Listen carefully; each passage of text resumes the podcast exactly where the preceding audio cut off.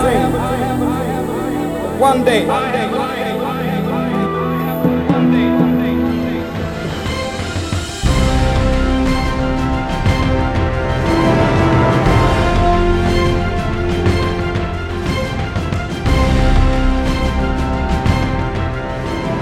Soy Ana Carola Estrada y estudio Dirección de Empresas de Entretenimiento en la Universidad de Anáhuac, México. Bienvenidos a este podcast, donde abordaremos de una manera interesante una problemática que vivimos en México diariamente, la intolerancia. Y trataremos de darle una buena solución, con el propósito principal de crear conciencia sobre este problema en nuestro país. Es evidente que en México existe un gran problema de intolerancia, sin importar la edad, el nivel educativo, la clase social o la zona en la que nos encontremos, vivimos rodeados de un ambiente intolerante. Estamos acostumbrados a convivir con actos de violencia en todos los sentidos, a tal grado que llegamos a aceptarla como simples gajes del oficio. El 17 de julio fue encontrado muerto en las inmediaciones de la ciudad de Oaxaca, periodista de la sección. El 5 de noviembre en Sinaloa, el locutor deportivo fue asesinado cuando viajaba con su familia. Fue encontrado sin vida el articulista del periódico Vértice, Miguel Ángel Guzmán Garduño.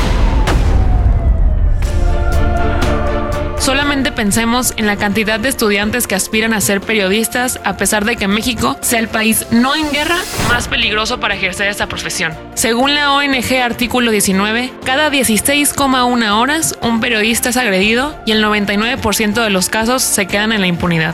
El tema de la intolerancia es extenso y lo podemos abordar desde distintos ángulos, ya que la intolerancia es de donde nace cualquier tipo de violencia y discriminación.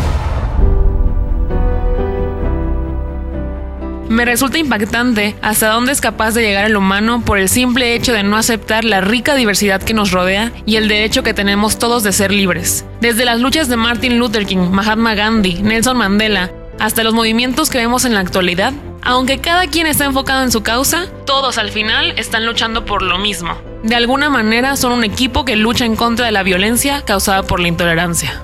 No debemos de olvidar que México nos ha regalado un patrimonio cultural enorme, lleno de historia, de diversidad. En nuestro país tenemos más de 68 pueblos indígenas y se nos reconoce por ser un país que daba refugio a aquellos que huían de la violencia. Es momento de tomar nuestras raíces positivas y pensar en el futuro. ¿Qué podemos hacer ahora para mejorar? Para ser un país tolerante, abierto a las ideas, sin violencia y donde podamos ser libres. Parece una idea utópica, pero por algo se empieza. Y aunque nada funcione por arte de magia, tengo una propuesta que quizá podría hacer la diferencia y por lo menos responder a esta pregunta. ¿Cómo podemos facilitar las herramientas necesarias para concientizar a nuestro país sobre el papel de la tolerancia? Si lo pensamos detenidamente, el primer paso para detener la intolerancia es ser conscientes de que existe. ¿Cómo dejar de hacer algo que ni siquiera sabemos que estamos haciendo? Debemos de ser conscientes, conocer qué es la intolerancia, cuáles son sus consecuencias, hasta dónde puede llegar su alcance y cómo tú puedes formar parte del problema y por eso mismo también de la solución. Porque ante un problema hay al menos dos opciones, ignorarlo o hacer conciencia. El primero generalmente conduce al desastre y el segundo es el que nos acerca a la respuesta. Según los datos de la SEP del año pasado, solamente contando a los estudiantes de educación básica, son más de 25 millones distribuidos en 226 mil escuelas públicas y privadas. Por eso considero que para cumplir con este objetivo, el sistema educativo puede ser el canal adecuado, ya que al este ser un problema que venimos cargando desde muchas generaciones atrás, provoca que encargarse de crear conciencia a través de los padres sea una tarea casi imposible. Pero capacitar a los maestros que impartan talleres en los diferentes niveles educativos puede ser factible. La solución comienza creando talleres diseñados por pedagogos expertos, adecuados para cada etapa educativa, poniendo especial atención en las edades de los niños que estarán tomando los talleres. Para lograr este propósito, se respetarán las tres fases principales del desarrollo educativo que nos propone Alfred North. La primera fase es la romántica, y es a la que se refiere a los más pequeños, a la infancia. Aquí los talleres serán simples y entretenidos, haciendo actividades del gusto de todos los niños, donde aprendan sobre este tema de forma pasiva y desde todos los ámbitos. En la siguiente fase, que North llama precisión, será cuando se comience a enfocar estos conocimientos en áreas y maneras más específicas y directas. Y en la última, que se dará en las universidades, es donde se profundizará en todos los aspectos del tema, ya que es en la educación universitaria donde especialmente se tiene que encauzar el conocimiento de manera útil y aplicable. Y además, la universidad es la última oportunidad para transmitir esto a los estudiantes y lograr que sean profesionistas íntegros que lleven consigo el valor de la tolerancia. Como lo menciona Nord, los docentes que se capacitarán para impartir estos talleres se deben de dedicar a enseñar a pensar a los alumnos, fusionando la imaginación, la libertad, la disciplina y a través de un conocimiento empirista, donde los estudiantes aprendan a través de la experiencia de actividades que ellos realicen donde puedan ver, sentir en carne propia y reflexionar sobre los efectos de vivir en un ambiente tolerante y así formar un entendimiento positivo sobre las ventajas y la necesidad de ser una persona con este valor. Otro punto fundamental de los talleres será despertar la capacidad de asombro. Estamos acostumbrados a entender como capacidad de asombro el simple hecho de poder sorprendernos al ver un atardecer bonito, pero la realidad es que desarrollar una buena capacidad de asombro tiene grandes beneficios en el ser humano. Es un pilar fundamental para la formación integral de cada persona. Enseñarles a los estudiantes a fomentar esta capacidad les ayudará a ampliar sus horizontes, a tener experiencias plenamente humanas que les ayuden a entender la importancia de que todos podamos ser diferentes. Además, cultivar el asombro les dará la capacidad de crear preguntas pertinentes e interrogar la realidad que nos rodea. Para así, aunque sean personas tolerantes, no confundan la tolerancia con la aceptación de todo y nunca permitan que se vean quebrantados sus valores. Porque como dice Edmund Burke, hay un límite donde la tolerancia deja de ser virtud. Y la capacidad de asombro, como nos lo explica José Ángel Aguejas, es una buena herramienta para saber distinguir este límite.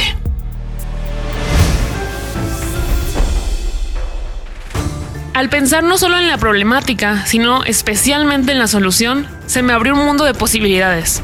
Y la gran diferencia que aplicar esto podría ser en nuestro país. Y por eso considero que se deberían de aprovechar estos talleres para impartir y enseñar a nuestra sociedad los siete saberes necesarios que escribió Edgar Morin, poniendo especial énfasis en enseñar la condición humana como una unidad compleja. ¿A qué se refiere con esto? A que seamos conscientes de que estamos formados por muchas cosas que nos hacen únicos y complejos, también deberíamos enseñar la identidad terrenal, donde los estudiantes aprendan a identificarse con el mundo y conocer nuestra cultura y aceptemos los errores que hemos cometido para eliminarlos. Y especialmente enseñar la ética y la comprensión, donde no perdamos de vista que todos somos una especie y formamos parte de una sociedad y logremos reformar nuestra mentalidad para que exista una comprensión mutua entre nosotros y que propicie las relaciones y sobre todo la paz. La oportunidad de estudiar en una universidad que, al igual que este proyecto, tiene la misión de educarnos para formar personas íntegras, a través de aplicar un sistema que nos enseña el valor de la vida humana, de la verdad, del bien, de la reflexión, del liderazgo, entre muchas otras cosas que promueve esta solución. Y me he dado cuenta que implementar esto tiene un gran objetivo y que si se logra, no solo en el nivel universitario, sino desde que somos niños en desarrollo, puede llegar a tener un gran impacto positivo. Además, si logramos expandir la misión que tiene la universidad de José Ortega y Gasset, que tiene como propósito fomentar la autenticidad, enseñar únicamente lo que realmente se puede y necesita aprender para la vida, y darle especial importancia a la cultura que nos forma. Llevando esto a todos los niveles educativos, proyectándolo a varias generaciones por venir, se pueden formar personas éticas, auténticas, completas y con un sentido claro del humanismo. Y alguien con todas estas características será por ende tolerante. La fe, la ciencia y la cultura están tomadas de la mano y son de suma importancia para el crecimiento humano, y por eso debemos aceptar y respetar los pensamientos ajenos, y con el mismo respeto siempre exponer los propios. Abramos la mente, estimulemos nuestra capacidad de asombro con la que tenemos la fortuna de nacer y busquemos la verdad en todos los aspectos. No solo nos quedemos con nuestra posverdad influenciada por nuestras emociones y los medios, porque hay muchas cosas allá afuera que todavía no conocemos y aunque bien nos puedan impactar, siempre hay algo que aprender. Solo tenemos que estar dispuestos y con los valores bien implementados. ¿Por qué no darnos la oportunidad de formar un cambio generacional positivo? Para que así, sin importar tu nivel educativo, no únicamente busquemos formar profesionistas íntegros, formemos mexicanos, esforcémonos por ser un país tolerante. Aunque somos perfectos en nuestras diferencias, nunca somos un producto terminado. Me gustaría cerrar este podcast dejando una de las frases que encuentro más acertada. Este mundo no va a cambiar a menos que estemos dispuestos a cambiar nosotros mismos. Dalai Lama.